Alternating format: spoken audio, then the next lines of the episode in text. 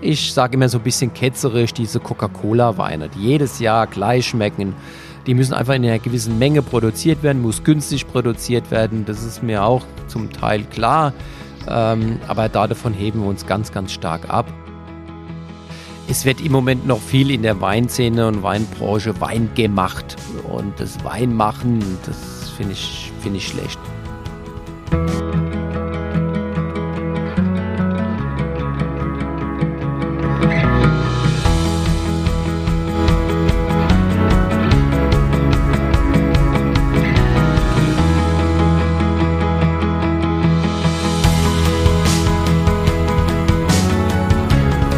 Herzlich willkommen zum Winzer Talk. Ich bin Daniel Bayer und das ist der Podcast zur Website wein-verstehen.de.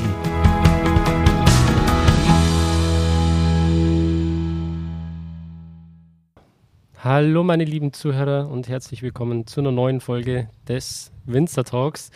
Ich bin heute mal wieder an, äh, in der Pfalz. Ja, tatsächlich in der Pfalz. War jetzt schon lange nicht mehr da und wenn ich in dem Örtchen war, wo ich gerade bin, dann war ich meistens bei einem Herrn mit Vollbart, der unendlich viel reden kann, mhm. überhaupt nicht auf den Mund gefallen ist und euer Nachbar ist. Wer könnte das sein? Ja, da gibt es natürlich nur einen. Das ist unser guter Christoph Hammel. Das ist genau. klar. Das ist äh, ein absolutes Unikat und ähm, schon Wahnsinn, was er auch darstellt und was er für die Weinszene im Moment äh, da macht. Der bringt auf jeden Fall viel in Bewegung. Und ich habe mir aber dieses Mal das geschworen, eine Straße vorher abzubiegen, um mal bei euch vorbeizuschauen, bei Mein Gut Gala. Deswegen auch für die Leute, die euch jetzt vielleicht noch nicht auf dem Schirm haben und mit dem Namen noch nichts anfangen können, erstmal ähm, wäre es schön, wenn ihr euch kurz vorstellen würdet. Ja, also mein Name ist Ansgar Galler und äh, wir sind auch recht neu hier in Kirchheim, deswegen sind wir auch noch nicht so bekannt. Wir haben das Weingut hier ehemals Karl. Im 2009 sind wir hierher gekommen und gepachtet. Und ähm, ja, jetzt zwölf Jahre hier und von daher keine lange Historie ähm, und äh, recht junges Unternehmen jetzt einfach mal. Und jetzt dürfen wir das Mikrofon kurz weiterreichen zu einer besseren Hälfte. Ja, mein Name ist Katja Galler. Ähm, wir haben hier mit unseren zwei Söhnen betreiben wir das Weingut. Ich bin Hausfrau, Mutter, Verkauf, wenn man bei uns anruft, landet man bei mir. Und ähm, der Ansgar ist draußen in den Weinbergen und im Keller beschäftigt. So haben wir jeder seine klare Aufgabenhierarchie und ich habe keine Ahnung von dem, was er tut. Er hat keine Ahnung von dem, was ich tue. Und äh, so kommen wir uns nicht in die Quere. Ich stelle mir das sowieso immer sehr herausfordernd vor, dann auch mit dem Lebensgefährten zusammenzuarbeiten. Das ist natürlich nochmal eine andere Ebene der Beziehung, eine tiefere Ebene. Meine Tante und mein Onkel, die machen das auch sehr erfolgreich, haben eine gemeinsame Vinothek. also es kann auf jeden Fall funktionieren. Lieber Ansgar, du bist der Experte für den Wein. Bist draußen im Weinberg, kümmerst dich um die Reben. Wir sind in einem sehr ereignisreichen, turbulenten Jahr 2021. Ich weiß nicht, was noch alles passiert, bis die Folge erscheint. Vielleicht mal aus deiner Sicht als, als Weinbauer, so, wie hat denn das Jahr begonnen, 2021? Ja, du hast schon richtig gesagt. Also ist wirklich dieses Jahr wieder ein anderes Phänomen. Wir haben ja zwei ganz trockene, heiße Jahre hinter uns mit sehr frühen Frühjahr, wo man gar kein Frühjahr mehr hat, sondern gleich Sommer, Hitze, frühen Austrieb, schneller Turboherbst, ganz frühe Herbsten gehabt. Und dieses Jahr hat sich das schon am Anfang des Jahres dann schon so hingezogen, bis dann erstmal eine gewisse Wärme da war, ähm, bis die Reben erstmal die ersten Knospen gebracht haben. Da waren wir ja schon vier Wochen hinten dran. Ähm, dann hat ja schon recht früh der Regen eingesetzt im Mai, wo wir normalerweise auch dann unsere junge Reben pflanzen. Ähm, zum Glück sind dann die Eisheiligen dieses Jahr ausgeblieben. Äh, es war einfach durchweg kalt. Es gab keine großen Negativpunkte nach unten. Und somit ähm, ist das ganze Frühjahr so schleppend dahingegangen. Und es hat sich dann auf einmal auch schnell abgezeichnet, dass es gar nicht richtig in Fahrt kommt. Selbst jetzt, wo wir ja eigentlich im Hochsommer hier sitzen, ähm, Hochsommer ist auch noch nicht. Und ähm, das ist im Moment die Herausforderung, auch einfach mit diesen vielen Niederschlägen, mit dem vielen Wasser, was wir in den letzten zwei Jahren gar nicht hatten, ähm, was wir jetzt einfach wieder zu stark äh, punktuell bekommen. Ja. Der frühere schöne Landregen, so wie es immer hieß, den gibt es natürlich auch nicht mehr. Immer nur von einem Extrem ins nächste. Und äh, das ist die große Herausforderung. Einfach in den letzten Jahren schon sehen. Entweder in diese eine Richtung mit Trockenheit, Trockenstress, Hitze ähm, und dieses Jahr einfach mit mehr Kühle und Nässe. Und äh, da sind wir eigentlich schon am Punkt. Äh, wir Bio-Winzer müssen natürlich unsere Trauben auch schützen. Und wir haben im Weinbau die zwei großen Schadpilzerreger, der echte und der falsche Mehltau, also Oidium peronospora. Und ähm, da sind wir dieses Jahr ganz schön am Kämpfen. Der falsche Mehltau, ja, der macht es einem nicht leicht. Ähm, wenn man natürlich auf Piwi setzt, auf pilzwiderstandsfähige Rebsorten, dann hat man da einen großen Vorteil. Und äh, das habt ihr zum Glück. Ja, das zeichnet sich einfach dieses Jahr wieder ab, dass wir auf das richtige Pferd gesetzt haben. Wir haben angefangen 2012 äh, mit der ersten Piwi-Rebsorte, mit dem Cabernet Blanc hatten wir damals gepflanzt äh, weil wir gedacht haben, ja gut, von der Geschmacksrichtung, von den Nuancen ähnlich an Sauvignon. Da war ja auch ein bisschen die Sauvignon-Zeit, die dann aufgekommen ist. Und ähm, da haben wir gesagt, ja gut, mit dieser einen Rebsorte, das ergänzt sich ganz gut. Hat sich aber ganz schnell herausgestellt, dass noch andere gute Rebsorten da auf dem Markt sind und wir immer sukzessive jedes Jahr wieder eine neue angepflanzt haben. Wir waren immer wieder begeistert. Wir hatten ja schon mal ein schwieriges Jahr, 2016, auch mit dem Pernospora-Pilz. Und da hat mich das einmal schon wieder bestätigt. Er hat gesagt, okay, den Weg gehen wir jetzt vollständig weiter. Wir wollen uns wirklich als Piwi-Weingut etablieren. Und äh, also dieses Jahr gibt uns das wieder absolut recht. Ähm, wir kamen schon recht früh zu dem Entschluss, meine Frau und ich, wo wir gesagt haben, wir haben jetzt circa 60 Prozent der Rebfläche umstrukturiert von diesen elf Hektar. Wir machen das jetzt nochmal sukzessive in den nächsten zwei, drei Jahren massiv und wir wollen 100% Piwi-Weingut werden und uns wirklich nur auf Piwi-Sorten konzentrieren. Ähm, es macht sich wirklich im Weinbau das wirklich so gut, es macht etwas entspannter, ja, das stimmt schon. Trotz allem muss man das immer wieder im Blick haben. Man kann jetzt nicht nur sagen, naja, ich habe jetzt Piwis gepflanzt, jetzt passiert mir nichts mehr.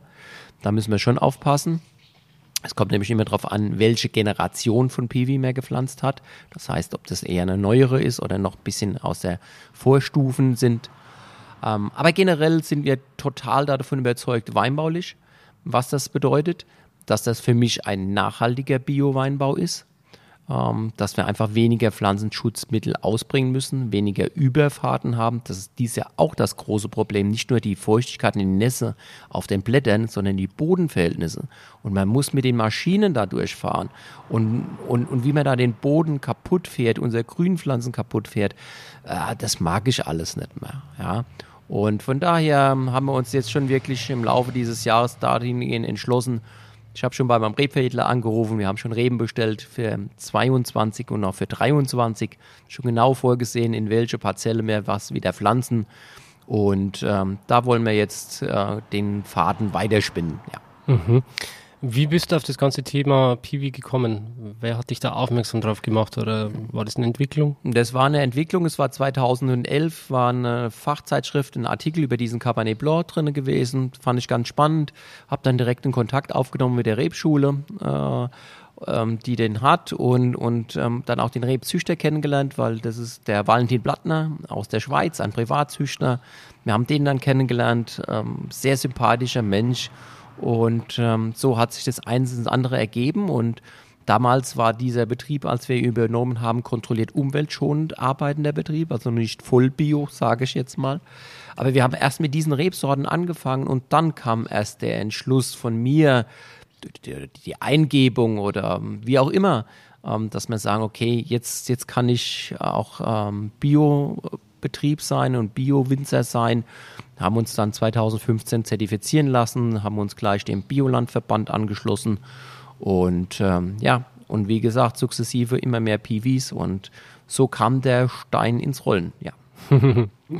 Was war das größte Hindernis auf eurem Weg, wirklich zu sagen, ihr probiert das jetzt aus mit PV? Ja, das Hindernis, das ist immer noch äh, momentan ein bisschen da, weil, wie gesagt, weinbaulich sind wir davon überzeugt. Wir sind äh, absolut von der Qualitäten überzeugt. Das heißt auch die Önologie, das passt alles, weil wenn ich eine äh, gute, gesunde Traube habe, die auch noch aromatisch ist, ähm, ist es natürlich für mich als Kellermeister dahingehend auch einfach, da draußen guten Wein zu machen. Also so bin ich auch da dran gegangen mit dieser Sache. Ähm, erstmal die Trauben probieren und ähm, nicht wahllos irgendwelche Reben pflanzen. Und das Hindernis ähm, ist im Moment ein bisschen bei dem Konsument. Ja. Wie können wir dem Weintrinker jetzt ähm, diese Weine schmackhaft machen? ähm, weil sie haben ganz natürlich neue Namen, ja. Ähm, da ist nicht Riesling 2.0 oder jetzt Sauvignon oder Grauburgunder, was im Moment ganz hip und in ist, sondern die heißen Cabernet Blanc, die heißen Sauvignac, die heißen Johanniter oder Muscaris. Und ähm, da den Weinkonsument dran zu bekommen, das ist im Moment ähm, so der große Kniff. Mhm. Klingt halt auch nicht immer so sexy, das ganze Piwi, gell? Das ist immer, die Krux ist sehr schwierig. Ja, das, aber das höre ich auch sehr oft. Nur, ähm, nur weil es jetzt Grauburgunder heißt, ähm, äh, ist ja auch neu, ja. In den 70er, 80er Jahren war das Ruhländer, war meistens mit viel Restsüße gefüllt worden. Das war so ein Altherrenwein. Äh, Müller-Thurgau klingt auch nicht sexy. also von daher, äh, die Ausrede lasse ich nicht gelten. Das stimmt, ja. Aber da lassen sich ja auch viele Winzer dann Fantasienamen einfallen oder irgendwelche coolen Weinmarken. Das ist auch ein Weg, oder? Ja, das, das, das haben ja schon viele vor uns äh, gegangen und, und eigene Marken kreiert. Und als wir diese Rebsorten gepflanzt haben, die noch keine eigenen Namen hatten, die nur eine Zuchtnummer hatten, da musste man uns natürlich auch was einfallen lassen. Und dann kamen wir da drauf, ähm, hier Namen zu vergeben, die ein bisschen die Region widerspiegelt. Wir sind hier im Leininger Land, das ist ja im nördlichen Teil der Pfalz. Und ähm, hier gibt es einige Burgruinen und da waren die Leininger Landgrafen und Gräfinnen ansässig. Und somit haben all unsere Premiumweine aus diesen neuen Rebsorten Leininger Landgrafennamen. Die klingen dann Theodora, Friedrich, Heinrich oder auch die Kunigunde ich denke mal, das klingt dann schon mal ein bisschen besser. Auf jeden Fall. du hast gerade schon mal das Land angesprochen, auf dem wir uns hier jetzt befinden. Ähm, vielleicht wollen wir ein bisschen über die Bodenformationen sprechen, mit was wir hier im Weingarten rechnen dürfen, wie sich das auf den Wein auswirkt. Also wir haben ähm, alle Weinbergsflächen hier im Umkreis von drei Kilometern. Wir befinden uns hier immer in der Kirchheimer äh, Gemarkung. Ähm, wir haben hier so vier Großlagen oder vier größere Lagen und da sind die Bodenperforationen so, dass man sagt, auf dem Steinacker, das sagt der Name ja allein schon mal, haben wir sehr kalkreiche Böden.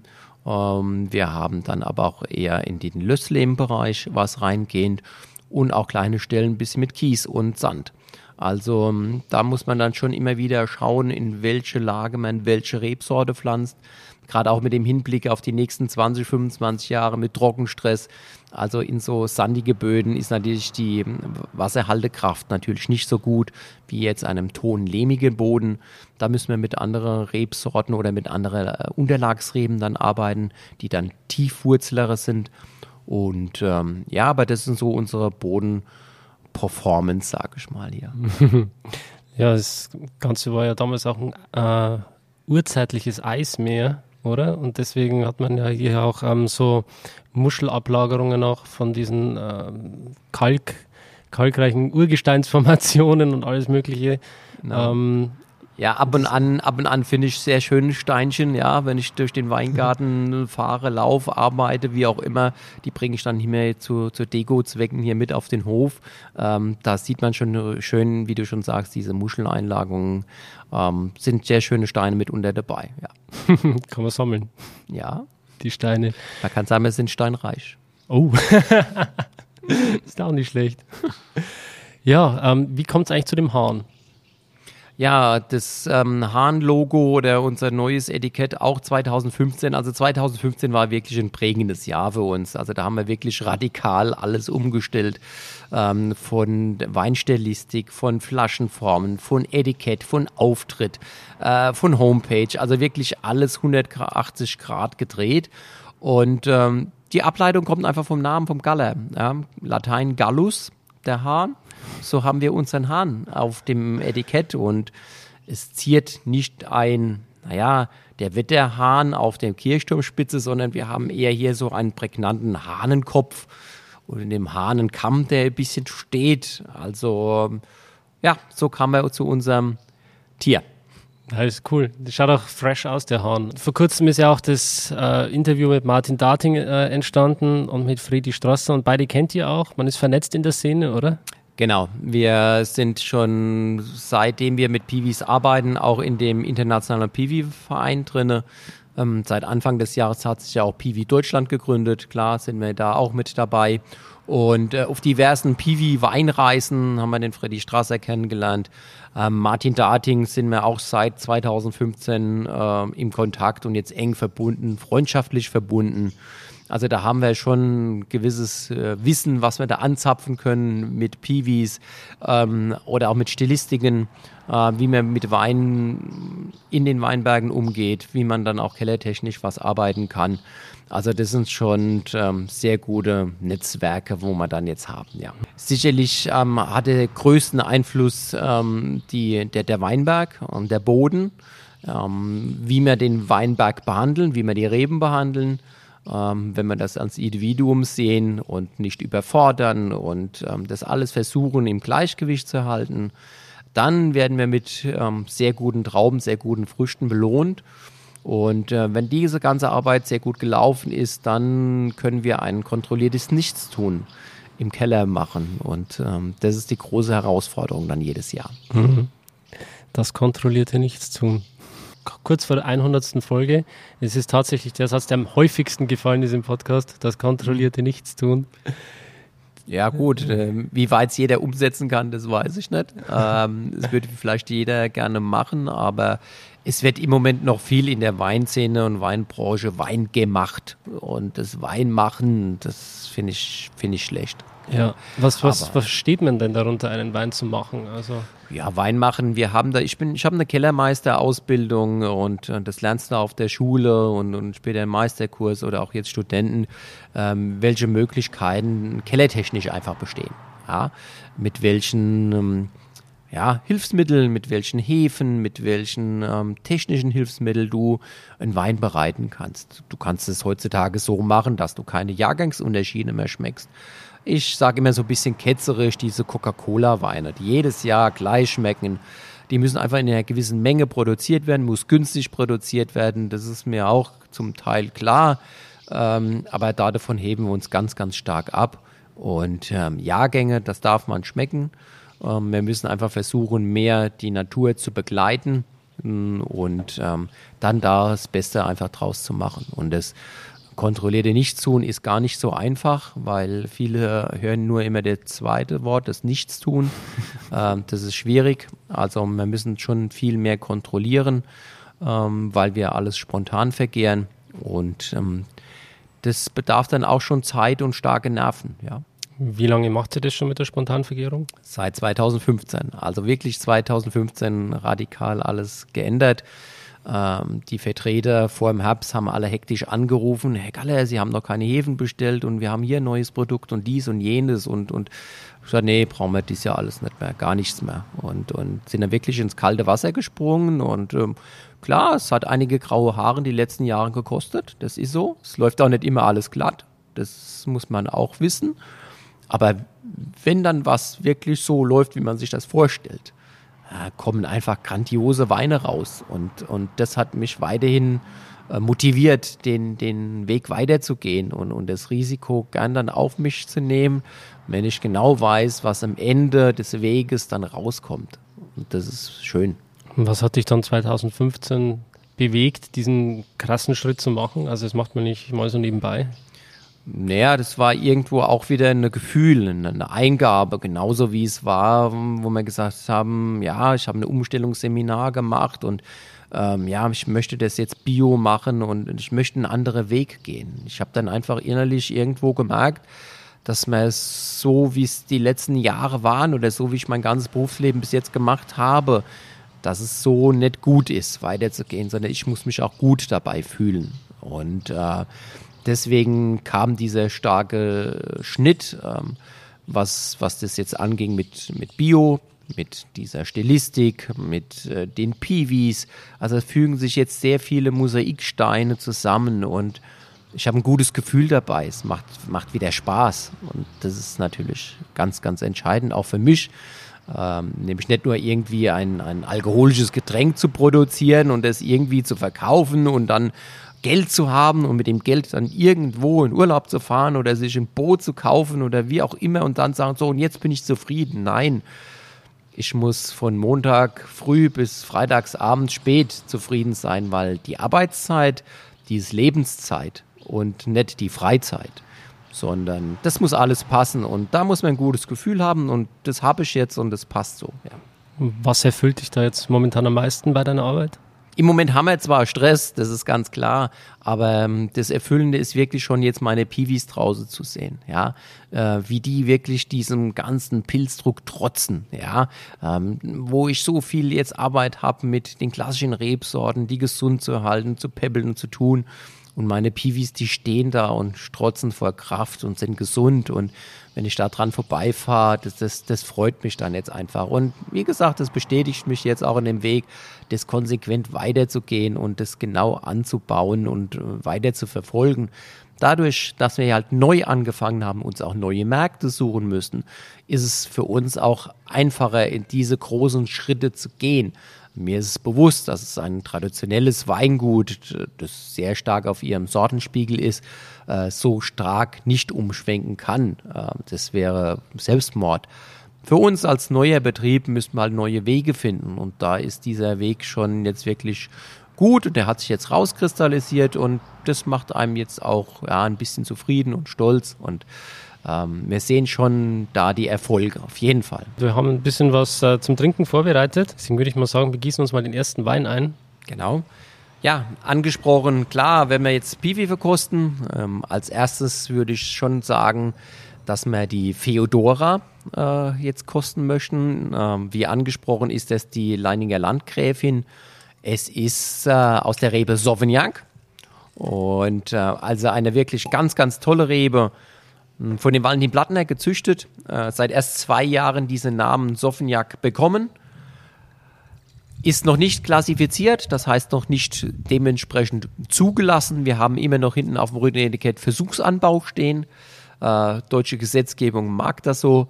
Aber es ist eine Rebsorte, die uns sehr, sehr gut gefällt, hm, wo wir jetzt schon 1,7 Hektar im Anbau haben und wir werden die nächste Zeit äh, Sauvignon noch weiter aufreben um dann natürlich auch nochmal festzustellen, wie gedeiht jetzt die Sauvignac-Rebe zum Beispiel auf diesem kalkreichen Boden oder in einem anderen Gebiet. Und ähm, die Erfahrung gibt es ja auch noch nicht.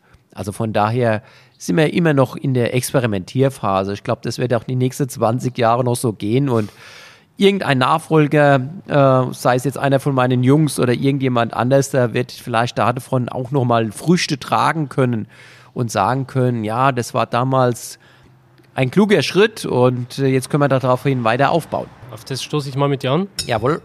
Prost. Prost. Ja, wie man in der Farbe schon sieht, goldgelb ist es im Glase. Ich meine, ihr könnt es jetzt nicht sehen, aber äh, ich beschreibe es jetzt einfach mal so. Das hat einfach mal was mit zu tun, dass die Feodora, unser Premium-Weine, spontan in Eichenholzfässern gärt, in kleinen Barrikfässern, äh, bis zu 10, 11 Monate auf der Hefe liegen und dann werden die mit nur einer Filtration und wenig Schwefel in die Flasche gefüllt und somit haben wir auch schon diese goldgelbene Farbe. Ja, in der Nase total straight, richtig schön, diese Steinobstaromatik. Also Pfirsich, Aprikose, schon ein bisschen wärmeres Jahr vielleicht auch. Also hat jetzt keine grünen Noten, irgendwie so noch grünen Apfel oder sowas? Nein, das ist jetzt weniger. Das ist noch aus dem 19er ähm, Jahrgang. Ähm, der 20er ruht noch unten in den kleinen Fässern, der ist noch nicht gefüllt. Mhm. Die Füllung ist geplant Ende August. Mal schauen, wie es dann wird. Ähm, ja, du sagst schon reife Früchte. Ähm, hat einfach damit zu tun, dass wir natürlich da in diesem Jahr auch wirklich die Möglichkeit haben, hochreife Früchte zu ernten. Total gesund. Und äh, in den Sauvignac ist ja Sauvignon eingekreuzt. Also deswegen haben wir auch hier ein bisschen diese reife Aromatik drin. Ähm, man könnte auch ein bisschen mehr diese Grünaromatik reinarbeiten. Ähm, jetzt nicht önologisch, sondern weinbaulich. Die Sauvignac-Rebe, die Traube, reagiert sehr stark auf Sonne. Und die Beeren, die in der Sonne hängen, werden leicht rosafarben, die ähm, dann zu dem Reifebeginn losgeht. Und die abgewandten Beeren, die bleiben eher grün und da habe ich eher diese Grünaromatik. Das heißt, wir arbeiten ja jetzt mit dem Laubwandmanagement auf gut Deutsch. Also wir schauen schon, eine Seite entlauben wir, eine Seite entlauben wir nicht, um da ein bisschen so einen, ja, einen gesunden Mix reinzubekommen. Und dann kommt es immer darauf an, wann ich den Sauvignac ernte. Wir haben zum Beispiel Sauvignac auch als Sekt auf der Karte. Wir haben einen Sekt, der drei Jahre auf der Hefe gelegen ist oder einer, der jetzt elf Monate gelegen ist. Ähm, da ernten wir ja früher. Da wollen wir noch ein bisschen mehr Säuregerüst haben. Und ähm, da muss die Frucht ja nicht unbedingt so reif sein. Und jetzt hier bei unserem Premium, bei der Feodora, die bleibt schon recht lange am Stock. Und dann sind eher diese reifen, äh, gelbfrüchtige Aromatiken ein bisschen mehr ausgeprägt. Hm. Der ist absolut straight, geradlinig, wunderbar fruchtig, saftig. Tollen Trinkzug auch die, äh, die Nervigkeit, also die, die Spannung, die der Wein mitbringt von der Säure her, ist wirklich gut ausbalanciert. Was, ähm, wie viel Restzucker hat der? Also komplett trocken, oder? Der ist komplett trocken, da liegen wir vielleicht bei so zwei Gramm maximal. Also ähm, der Wein ist durchgegoren, wenn er aufhört zu gären, ähm, wenn er dann anfängt in dem Fass sich selbst zu klären, dann ist er stabil, dann ist er im Gleichgewicht und dann kann der auch auf die Flasche gezogen werden. Das Säuregerüst hat ein bisschen von dem Riesling, da ist ja Riesling mit reingekreuzt. Das macht ein bisschen das Spannende. Ähm, natürlich, Alkohol ist hier auch ganz klar vorhanden, weil die Hochreihe für Früchte, äh, wir lagen hier, glaube ich, bei 97 oder 98 Grad Öchsle. Wir haben 13,5 Volumenprozent Alkohol.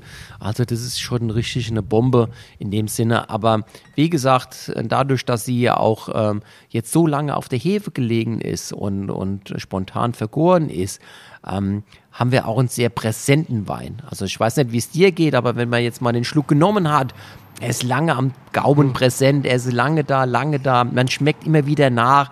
Es gibt einen gewissen bisschen Speichelfluss, man möchte schon gleich wieder den nächsten Schluck nehmen.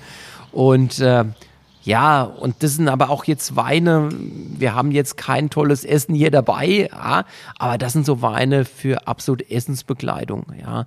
Das sind Weine, die unheimlich stark sind in der, in der Küche und ähm, so ist es auch gedacht. Sehr, sehr schöner Wein. Kompliment. Dankeschön. Also wie gesagt, mit diesem Sauvignac, da sind wir einiges am, am Experimentieren, am Machen. Ähm, jetzt ja die Feodora aus unserem Premium-Segment. Wir haben den Sauvignac im Mittelsegment angesprochen, die zwei Sekte. Und seit zwei Jahren bereiten wir auch ein Orange daraus. Hm. Also wie gesagt, aus Sauvignac äh, bin ich sehr äh, experimentierfreudig und mal gucken, was da alles noch die nächsten Jahre geht. Also komplett Maischefiguren. Komplett Maischvergoren, der aktuelle Jahrgang 20er, der liegt doch im kleinen Barrikfass, den werden wir jetzt auch noch die nächsten Tage dann füllen. Also wie gesagt, damit machen wir schon einiges. Wir haben auch schon mal im Duett mit einem Cabernet Blanc, eine Jumelage, ein Petnat hergestellt. Also wir sind auch experimentierfreudig in so gewissen Nischenprodukten. Das probieren wir auch. Ja. Der Petnat-Hype. Ja, das äh, gehört auch dazu, wobei wir da nicht gleich am Anfang auf den Zug aufgesprungen sind. Wir, mm, wir gucken uns immer die Zähne auch erstmal ein bisschen an und ähm, schauen dann, was, was dann geht und ähm, tasten uns langsam heran und ja, wir machen das mit Piwi. Ja, und nicht mit Grauburgunder oder Riesling. Hm, Finde ich gut. Ja. Dann würde ich sagen, probieren wir gleich den nächsten, oder? Genau. Jetzt sind wir so schön äh, in Schwung hier. Jawohl. Ähm, da hat meine Frau jetzt den Heinrich mal geöffnet. Mhm. Also haben wir hier jetzt auch wieder ein Landgraf. Und zwar steckt da die Rebsorte Cabernet Blanc dahinter. Dankeschön. Der ist jetzt noch ein bisschen kräftiger von der Farbe. Jawohl. Ein bisschen tiefer.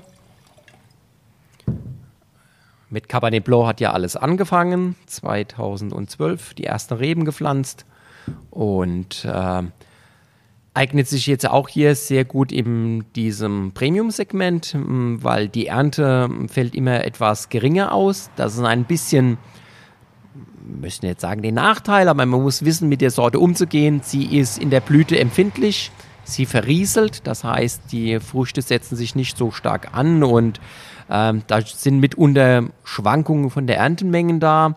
Ähm, und das war jetzt hier im 19er Jahrgang auch der Fall. Wir haben ein halbes Hektar da davon im Bestand stehen und da haben wir gerade mal 2000 Liter geerntet. Also wenn du da hochrechnest auf dem Hektar, wenn es gerade mal 4000 Liter. Also das ist schon, schon wenig, gerade wenn man hier auch mit Pfälzer Kollegen spricht. Ähm, naja, es sind homöopathische Dosen. Aber ja, wir kosten mal. Zum Wohl. Ja, zum Wohl. Das ist interessant. Ja, die, die Düfte oder die Fruchtaromen, die springen einem nicht so direkt in die Nase. Ja, ich habe schon was in der Nase. Ja, Es geht in äh, so eine kräutrige Richtung rein. genau. Das ist eher, eher kräutrig, würzig, Würzigkeit.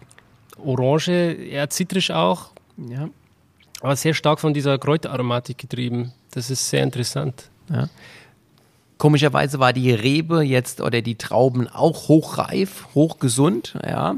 Und diese hochreife Trauben, wo es jetzt bei dem Sauvignac eher ein bisschen in, die reife Aromen reingegangen ist, ähm, von, von Melonen oder in diese reife Geschichte gegangen ist, ähm, ist es hier mit dem Cabernet Blanc ja eher so, wie du schon gesagt hast, würzige Noten einfach dann da. Und ich finde auch, dass er im Geschmack nochmal deutlich milder ist als der Wein, den wir eben probiert haben. Noch ein bisschen runder, ein bisschen fetter, aber sehr, sehr schön, ohne irgendwie überbordend oder opulent zu sein, trotzdem immer noch nervig. Ähm, was hast du da, was hast du da anders gemacht? Ist das die Rebsorte oder? Das, äh, das bringt jetzt einfach die Rebsorte mit sich. Ähm, anders ist nichts gemacht. Was wir nur bei dem Cabernet Blanc noch machen, ist eine längere Maischestandzeit. Wir lassen dann nochmal 24 Stunden die geernte Trauben in sich in der Bütte stehen. Ähm, dann werden sie erst vorsichtig abgepresst. Ansonsten ist es das gleiche Verfahren, wird spontan in den gleichen äh, in kleinen Holzfässern, in den Barrikfässern vergoren. Und äh, ja, da ist die Säure etwas reduzierter gegenüber der Feodora und das macht sich geschmacklich auch ganz klar bemerkbar. Aber ähm, auch hier wieder ein voller, runder Geschmack, alles ausbalanciert, sagt man ja immer so schön. Ist es eher so, ähm, ja, dass der Wein im Gleichgewicht ist. Ich vergleiche das immer so mit einem Mobile. Ja? Wenn du jetzt einen neuen Wein hast, der jetzt, sag ich mal, entstanden ist und wenn du jetzt im Frühjahr zu früh da rangehst und, und filtrierst und machst und tust, musst du wieder mit Schwefel stabilisieren und das ganze Mobile, wenn du an der einen Seite ziehst, da wackelt das und dann musst du wieder auf der anderen Seite ziehen. Und hier ist einfach das große Zauberwort, die Zeit, ja, ähm, den Wein einfach entstehen lassen, Ruhe lassen und ähm, wenn er dann im Gleichgewicht ist, wenn der Zucker alles abgebaut ist, wenn er auch mit unterm BSA macht, äh, das dürfen auch bei mir die Weißweine und der Wein dann im Gleichgewicht ist, das Mobile ausgeglichen ist. Und dann können wir es auf die Flasche füllen und das macht das dann einfach auch aus. Hat der, hat der einen BSA gemacht? Der hat auch hier einen, einen leichten BSA gemacht, ohne jetzt hier jetzt stark die Gar Noten zu haben. Das ist jetzt gar nicht da. Aber wir liegen hier im, im, im Säurewert irgendwie um die 5. Ja, also ähm, das ist ja schon fast wie ein Rotwein. Und ähm, von daher unheimlich ähm, toll auch dann zu trinken, wenn jemand ein bisschen mit der Säure ein Problem hat. Ja, ist auf jeden Fall für jeden Gusto etwas dabei. Mir schmeckt er auf jeden Fall auch sehr, sehr gut. Ähm, klar, der erste, der war sehr, sehr fruchtig, diese Steinobstaromatik wahrscheinlich auch einfacher zu verstehen. Und äh, bei diesem Wein, bei diesem Cabernet Blanc, ist er zwar von der Säure her einfacher zu trinken, aber zu verstehen ist er wahrscheinlich dann trotzdem ein bisschen schwieriger. Genau, also das sind jetzt schon generell Weine, ähm, da musst du dich immer ein bisschen mit befassen. Also nach einem stressigen äh, Tag, Arbeitstag äh, oder Stress in der Familie und dann einfach mal sagen, ey, jetzt trinke ich mal eine Flasche Wein, ist es zu kompliziert. ja, also da brauchst du was Einfaches, das auf jeden Fall. Ähm, hier kannst du dich schon mal ein bisschen mit auseinandersetzen. Und was wir auch festgestellt haben, äh, der Wein, der braucht mal die Zeit. Nehmt da ruhig auch äh, große Gläser, lasst mal Sauerstoff dran. Und wenn er an dem Tag die Flasche nicht schaffen solltet, äh, das ist kein Problem, verkostet es im nächsten Tag nochmal, wenn mal richtig Sauerstoff dran gekommen ist, entwickeln sich diese Weine nochmal äh, einen Tick weiter. Äh, ganz toll zu sehen, wie da die Entwicklung ist. Also das ist nicht einfach mal so ein schnell Wegtrinkwein. Hat auch so eine Und- schöne Salbeinote. Ja, das ist, also da, da kommt immer mehr raus. Jetzt, wie du auch jetzt immer mehr Luft da gibst, auch wenn er ein bisschen Temperatur hat. Also unsere Weine auch nie zu kühl trinken, ja. Wir haben es auch auf dem Etikett innen draufstehen. Immer ein bisschen die Temperatur geben, ja. Äh, klar gibt's Weine, die, die kannst nur mit Eiswürfel trinken und äh, mit einem Zimtblättchen, ja, aber da brauchst du keinen Wein. Ähm, also von daher ruhig äh, hier ein bisschen Temperatur geben, ein bisschen Luft geben, ein bisschen Zeit geben, sich Muße nehmen, auch für den Wein und den dann auch genießen zu können können, zu verstehen, was ist da passiert, was hat der Winzer da dran getan, äh, hat er da einen inneren Grund gehabt oder äh, wie hat man jetzt den Zugang da dazu und ähm, gerade bei diesen neuen Rebsorten. Natürlich ist es auch möglich, aus dem Cabernet Blanc etwas leicht trinkspaßfreudigeres zu haben oder zu machen. Ja, also das geht natürlich auch mit allen äh, Mitteln. Aber ähm, hier auf diesem Weg, wo wir jetzt sind oder in diesem Premium-Bereich, arbeiten wir so und genau so wollten wir das auch haben. Was, was, was kostet der? Was kostet die Flasche? Ja, das sind wir im Moment bei 13,90 Euro hier ab Weingut. Und ähm, ja, ich denke mal, das äh, müssen wir schon aufrufen für die Arbeit, was wir hier tun und äh, was dann für eine Qualität dann in der Flasche ist. Das ist ein super Preis-Genuss-Verhältnis, da kann man auf jeden Fall zugreifen. Dankeschön. Ja. Vor allem kann ich mir wirklich gut vorstellen, dass das in ein paar Jahren noch richtig, richtig Spaß macht, wenn er ein bisschen gereift ist. Wow. Ja, das ist ja auch noch nicht die große Erfahrung da. Wir haben jetzt angefangen, so ein bisschen Schatzkammer aufzubauen, ähm, haben aus diesen verschiedenen Jahrgängen immer äh, kleine Flaschen weggesetzt, also die 0,75er. Wir haben aber aus diesen äh, immer Magnums gefüllt. Wir haben auch äh, die 1,5er ihr im Angebot ähm, auch zum Kaufen, aber wir wollen auch mal sehen, wie ist da das Reifeverhältnis in der großen äh, Flasche, in der kleinen Flasche. Und irgendwann gibt es auch vielleicht mal so ein Jahrgangstasting, wo wir dann einfach mal sagen können, wir können mal jetzt vier, fünf Jahrgänge hintereinander mal wirklich verkosten. Und ähm, wie gesagt, das ist mehr dabei und das wird dann auch mal kommen. Wunderbar. So, einen haben wir noch. Das sind übrigens alle Weine mit Naturkorken verschlossen, sehe ich gerade. Ja, in dem Premium-Bereich machen wir das weiterhin so, dass wir hier auch einen sehr guten Naturkork nehmen. Äh, natürlich gucken wir da auch, äh, welche Händler, welchen Korken wir da bekommen, ähm, die jetzt zum Beispiel nicht wasserstoffgebleicht sind, äh, die äh, hier keine chemischen Behandlungen bekommen haben. Also die Farbe von dem Naturkork ist auch noch wirklich schön naturmäßig. Die sind nur mit Zitronensäure gewaschen und äh, leicht mit einem Bienenwachsbeschichtung, um einfach das einfach in der, in der Flasche, dass der Korken besser reingeht. Ähm, ja, also von daher gucken wir auch bei unseren Lieferanten drauf, ähm, mhm. ob da alles irgendwie ein bisschen mit Bio geht oder Zertifizierungen haben und genau. Man muss natürlich da auch ein bisschen in die Tasche greifen. Also der Kork, da liegen wir jetzt mittlerweile schon bei 45 Cent. Mhm, ja, das ist so. Der Preis des Weines setzt sich eben auch aus den Materialien zusammen. Ne? Es kostet alles was. Etiketten, Flasche, Korken.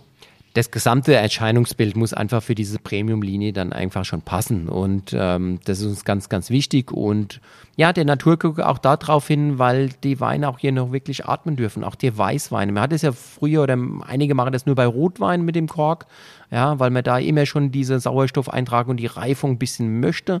Aber das dürfen wir und wollen wir auch bei unseren Weißweinen haben. Und von daher wird unser Premium weiterhin jetzt hier mit Naturkorken verschlossen, weil wir ja auch eine gewisse Entwicklung haben möchten. Und in den unteren Segmenten, da ist es doch eher schon so, dass sich der Drehverschluss durchgesetzt hat vom Handling her.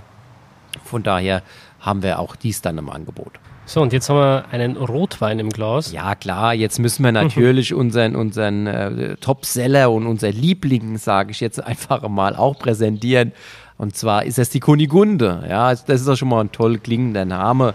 Steht hier für den Satin Noir. Ähm, auch eine ganz neue Rebsorte vom Valentin Plattner.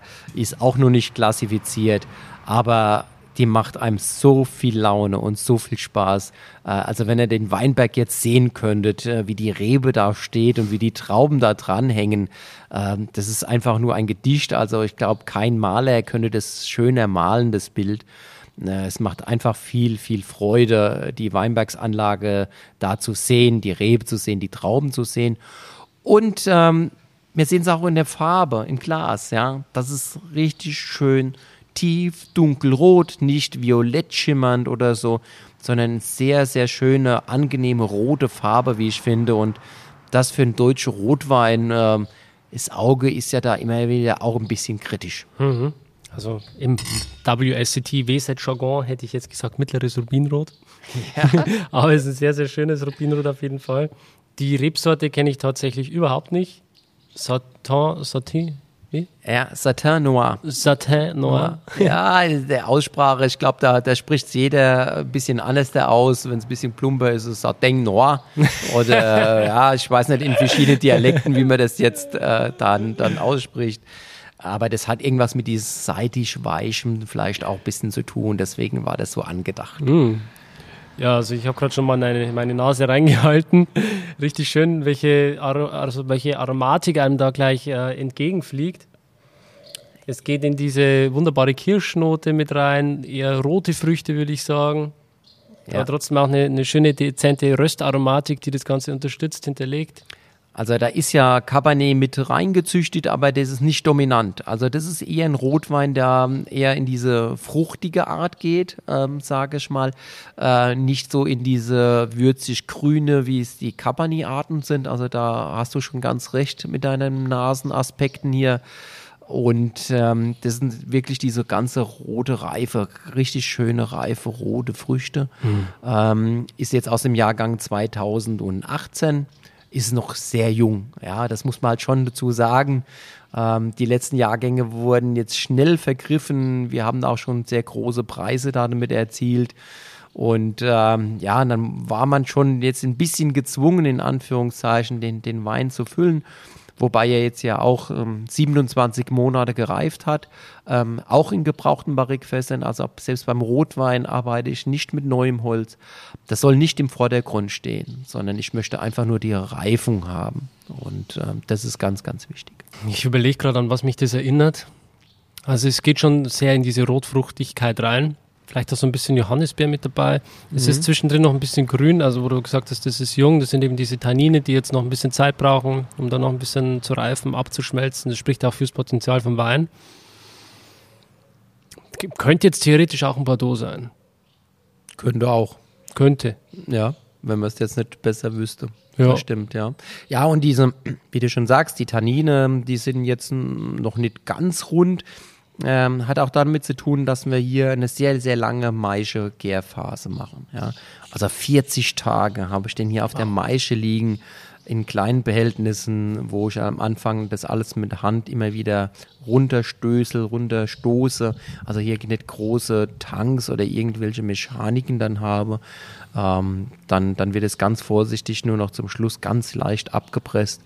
Und äh, ja, und die Kunigunde wird auch unfiltriert abgefüllt und ähm, hat auch keinen Schwefelzusatz hier bekommen. Also von daher ein sehr tolles Entwicklungspotenzial, was du ja auch schon angesprochen hast. Die Reifung, die wird dem Wein noch die nächste Zeit wirklich gut tun. Auf jeden Fall. Das soll jetzt aber nicht heißen, dass ihr den nicht kaufen könnt. Gell? Also ich sage immer, gerne kaufen und bei euch noch ein bisschen reifen lassen, ähm, weil der Winzer braucht auch noch den ein oder anderen Groschen. Aber ähm, das Entwicklungspotenzial ist einfach Wahnsinn da. Und ähm, so die ersten Flaschen von Satenoir haben wir 2015, wie gesagt, auch ein paar äh, Magnum-Flaschen noch. Und ähm, da sieht man jetzt schon das Potenzial, was von der Rebe da ist. Wir haben da gerade letztes Jahr nochmal was aufgerebt. Und ähm, das ist auch eine Rebe, die wir weiterhin verfolgen werden. Das heißt, wir werden die auch noch in andere Standorten reinbringen, was ich eingangs ja auch schon mal gesagt habe, um da auch vielleicht äh, Unterschiede nochmal rausarbeiten zu können, was der Standort betrifft, welche Bodenstrukturen da sind. Vielleicht kriegen wir da auch nochmal dann die Unterschiede. Hm. Wo liegt der preislich? Das sind wir bei 18,90 Euro. Und ähm, wir haben jetzt aus diesem Jahrgang 2018 das erstmals ein, ein Croveur äh, gearbeitet. Ihr müsst euch das so vorstellen, wir hatten da in der Ernte circa 10 oder 11 Barrikfässer, mehr gab es nicht. Und dann bei dem Abstimmen und Abschmecken, wenn ich jedes Fass dann einzeln die Probe gezogen habe und verkostet habe, sind uns so drei, vier Fässer nochmal höherwertig aufgefallen. Und das war dann unser großer Wein. Also von der Kunigunde ein Satinois großer Wein gibt es jetzt auch. Äh, haben wir jetzt noch nicht im Verkauf, aber ähm, wird dann äh, kommen. Und ähm, die waren nochmal extrem herausgefallen, sage ich mal in Anführungszeichen. Und von daher haben wir da nochmal ein bisschen die Unterschiede gemacht. Wobei es alles aus der gleichen Lage, aus dem gleichen Weinberg geerntet wurde. Es hat nur nochmal einfach den ausschlaggebenden Punkt dieser speziellen Barrikfässer gemacht. Und äh, jedes Barrikfass, das ist auch natürlich das Schöne, Interessante bei den Weißweinen so, wenn wir dann jetzt 15 oder 20 Fässer haben von der Feodora, du hast 15, 20 verschiedene Geschmäcker. Und die dann wieder so zu kombinieren und so zusammenzufügen, das ist natürlich auch immer von so einem Winzer oder von so einem Kellermeister das, das Highlight dann, ja, zu sagen, oh, ja, die, der eine, der hat ein bisschen die Säure und da ist ein bisschen mehr der Schmelz und hier habe ich ein bisschen mehr von der Nase und da machen wir dies und jenes und dann stehe ich da wirklich mit Messzylinder und dann wird zusammengeküvertiert, ähm, um dann wirklich das Beste rauszubekommen aber kein Cuvée hergestellt, sondern wirklich aus diesen nur unterschiedlichen Gärbehältnissen. Das war alles die gleiche Traube, der gleiche Saft ist eingelagert worden. Gibt es diese Nuancen. Und wenn ich natürlich den Saft jetzt einfach nur in einen großen Edelstahlbehälter gebe, dann hast du nur einen Geschmackstypus.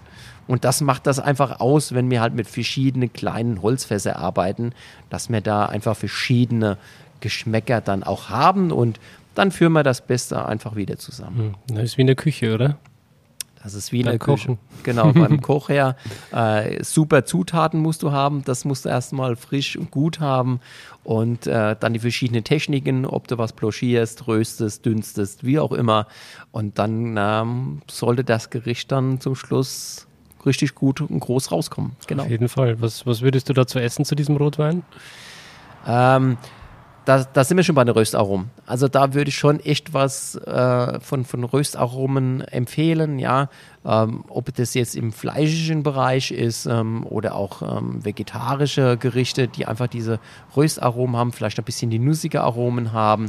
Also ruhig was Kräftiges, weil ähm, sicherlich haben wir hier eine gewisse Frucht im Wein, aber wir haben auch Körper. Ja, also diese Tannine und der Körper und der Nachhall ist ja auch stark da. Mhm. Also diesen Wein, den haben wir jetzt frisch aus der Flasche geöffnet. Ähm, gebt ihm Zeit, wenn ihr einen Dekanter zu Hause habt, dekantiert ihn einfach mal ein paar Stunden vorher und gebt ihm Luft und Zeit und auch wieder ein bisschen die Wärme und ähm, dann passen da schon kräftige Speise zu, auch vielleicht ein kräftiger Käse ja, in die Richtung. Hm. Ja, also es muss hier in der Kombi äh, wirklich was auch sein mit einer starken Eigengeschmack. Hm. Ja, langsam kommen auch so die dunklen Beerenfrüchte mit raus, so ein bisschen Brombeere, Heidelbeere. Genau, wir haben jetzt einfach mal im Glas schon wieder ein bisschen mal Luft gegeben, ein bisschen geschwenkt. Ähm, das tut ihm einfach unheimlich gut. Und es ist komplett neu und eigenständig. Ich denke mal, klar, mit Grund der Klimaveränderung, wo man ja immer sagt, und man sagt, ja, wir sind in der Pfalz, in der Toskana Deutschlands. Wir haben schon gewisse Sonnenscheindauer und ich weiß, dass viele äh, Kollegen jetzt mit Merlot anfangen oder Merlot schon lange haben. Cabernet Sauvignon, Syrah, Zinfandel. Äh, Zinfandel. ich weiß nicht, was da im Moment alles probiert und gepflanzt wird. Äh, wo ich dann sage, hm, ja klar, kann vielleicht gut gehen, ja, aber wieso müssen wir uns international auf einmal dann so messen?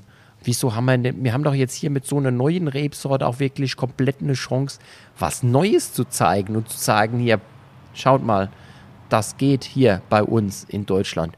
Und da wären wir doch jetzt Vorreiter eigentlich, ja. Bis da jetzt irgendwie vielleicht mal ein Spanier, ein Franzose oder Italiener auf diese Rebsorte kommt und das dann irgendwann auch macht, ähm, müsste man das ja jetzt viel stärker aufgreifen und sagen, hier, da ist irgendwas, was wir machen können und, und das uns auch wieder ein Alleinsteigerungsmerkmal bringt.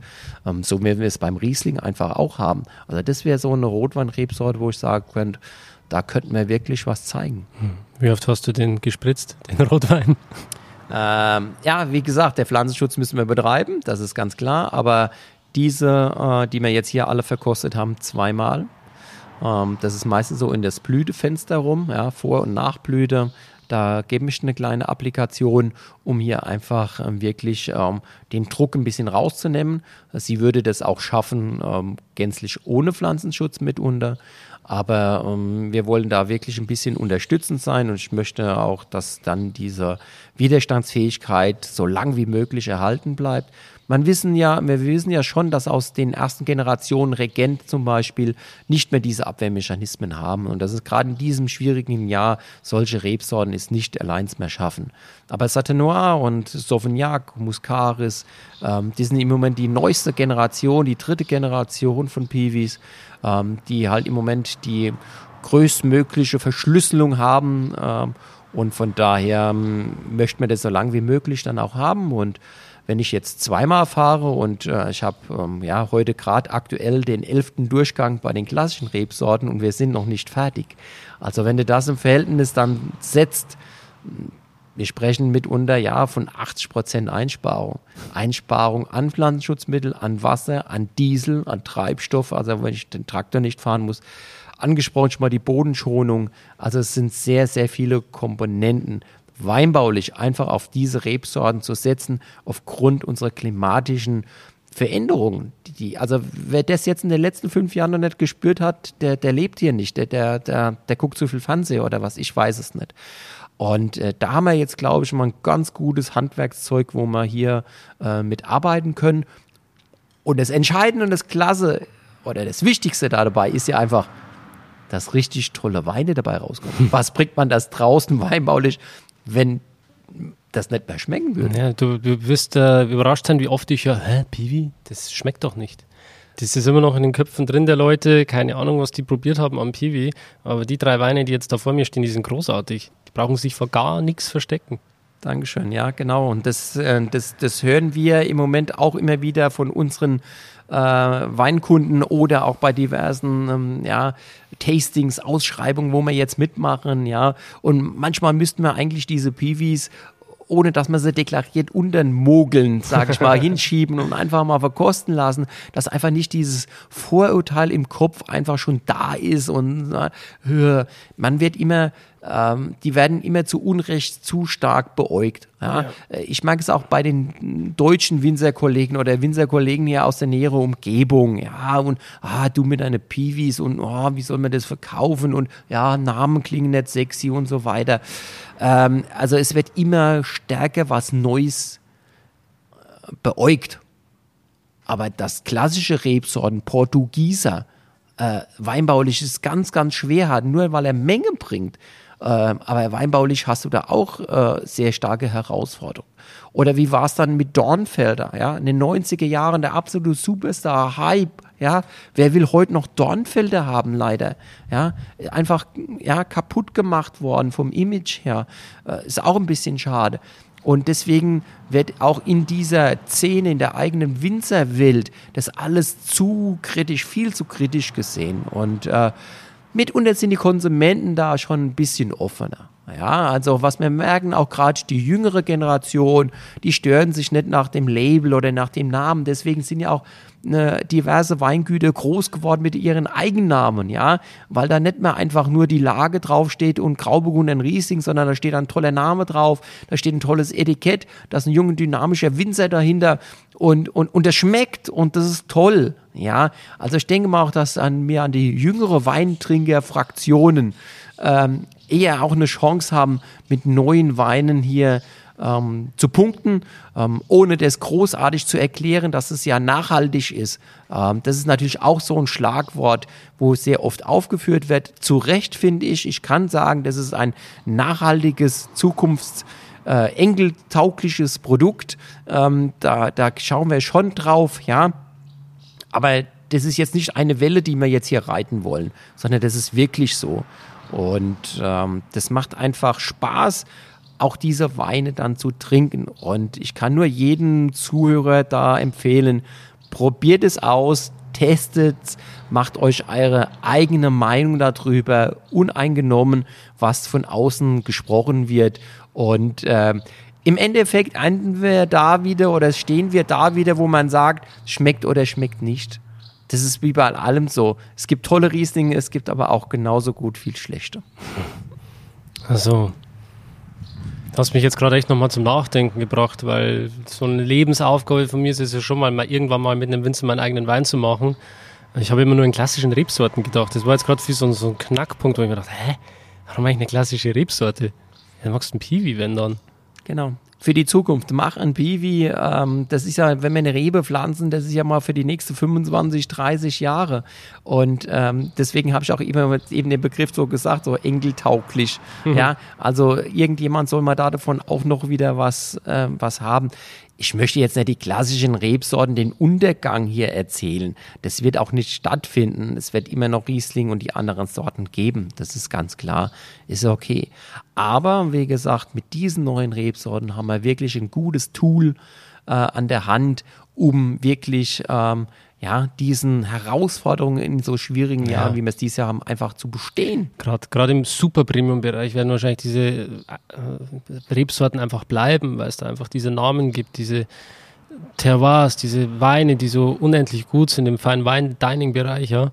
Aber sag mal so alle ich sag mal 90 Prozent der Weine, die sind ja sowieso dafür gedacht, dass du sie in den ersten ein bis drei Jahren trinkst. Und warum sollten das dann keine Pibi-Sorten sein?